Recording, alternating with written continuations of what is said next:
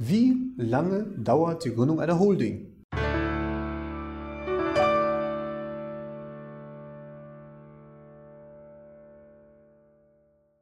Hallo meine Damen und Herren und herzlich willkommen auf der Seite der Kraus Kendler Rowinski Anwaltskanzlei. Ich bin André Kraus, ich bin Rechtsanwalt und ich bin mit der Kanzlei spezialisiert auf Unternehmensrecht. Und in diesem Video geht es um die Dauer der Gründung einer Holding. Eine Holding, die besteht ja bekanntermaßen aus zwei Gesellschaften und in den allermeisten Fällen muss man tatsächlich zwei aufeinander anschließende Gründungen durchführen. Wie lange dauert das alles? Eine ganz normale Gründung einer GmbH oder einer OG, also der typischen Formen für eine Holding, dauert wie folgt. Zunächst einmal wird der individuelle Gesellschaftsvertrag sowohl für die Mutter als auch für eine oder mehrere Tochtergesellschaften erstellt. Und das passiert nach einer umfassenden anwaltlichen Gründungsberatung.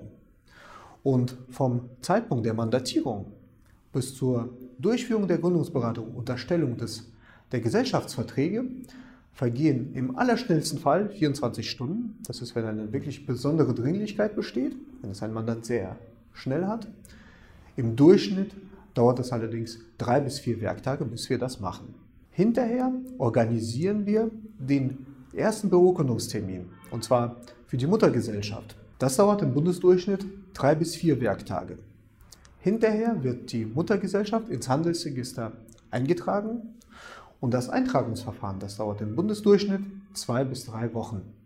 Nachdem die Muttergesellschaft ins Handelsregister eingetragen worden ist, wird ein zweiter Notartermin von uns organisiert für die Tochtergesellschaft, für eine oder für mehrere.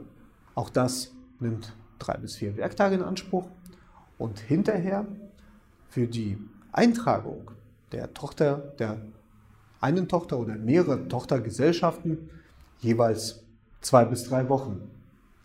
Und damit ist auch die ganze Holdingstruktur gegründet. Einige Tipps, um die Eintragung zu verschnellern, um sie auch nicht oder um sie nicht langsamer zu machen.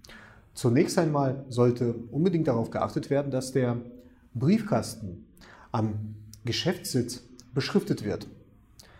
Denn das Registergericht schreibt jedes Mal den Gründer an Sitz mit, ähm, mit einer Kostenrechnung an und die sollte auch umgehend beglichen werden.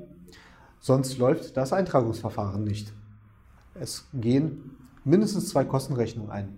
Eine für die Mutter und eine später für die Tochter. Und was wir auch empfehlen, ist es, auch jedes Mal beim Start des Registergerichtsverfahrens auch die jeweilige Steuernmeldung und Gewerbeanmeldung einzureichen. Nicht erst abzuwarten, bis die jeweilige Gesellschaft ins Registergericht eingetragen wird. Und dafür bereiten wir für Sie die Steuernmeldung oder die Gewerbeanmeldung auch jeweils vor, bei jeder der Gründungen. Ich hoffe sehr, dass Sie dieses Video informativ und aufschlussreich fanden. Wir haben für Sie eine Menge Informationen zur Gründung aller möglicher deutscher Gesellschaftsformen auf unserer Webseite bereitgestellt. Und wenn Sie selbst eine Holding gründen wollen, können Sie uns gerne über unsere Webseite mandatieren. Vielen Dank für Ihr Interesse und gerne bis zum nächsten Mal. Auf Wiedersehen.